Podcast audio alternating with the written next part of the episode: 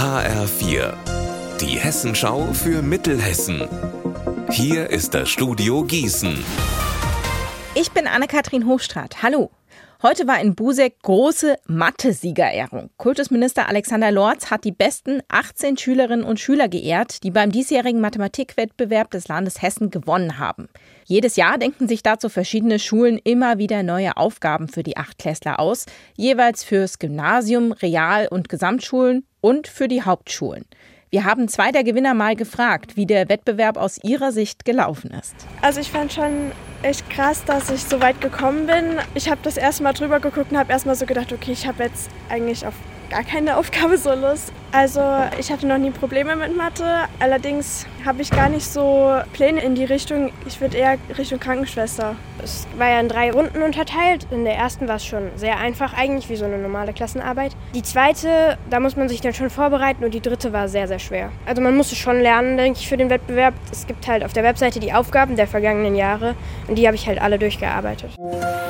Inflation, Corona-Pandemie, hohe Mieten. Immer wieder haben deshalb Einzelhändler in den vergangenen Jahren ihre Läden dicht machen müssen. Leerstand ist überall ein Problem. Die Stadt Marburg bekämpft das Problem unter anderem mit ihrem Projekt Freiraum.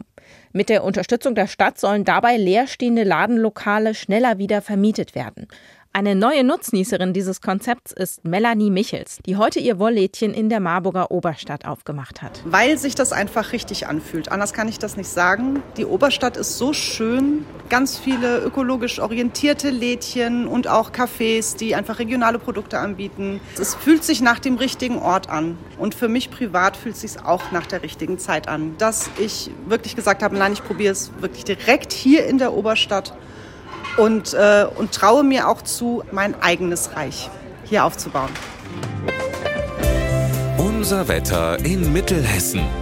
Das Wochenende beginnt sehr sommerlich. Viel Sonne und heiß. Bei hochsommerlichen Temperaturen von 31 Grad in Brechen und ebenfalls 31 Grad in Büding. Gutes Wetter, um sich abzukühlen, bei zum Beispiel 25 Grad Wassertemperatur am Niederweimarer See. Morgen und Sonntag wird es noch heißer. Die Gefahr für Gewitter steigt.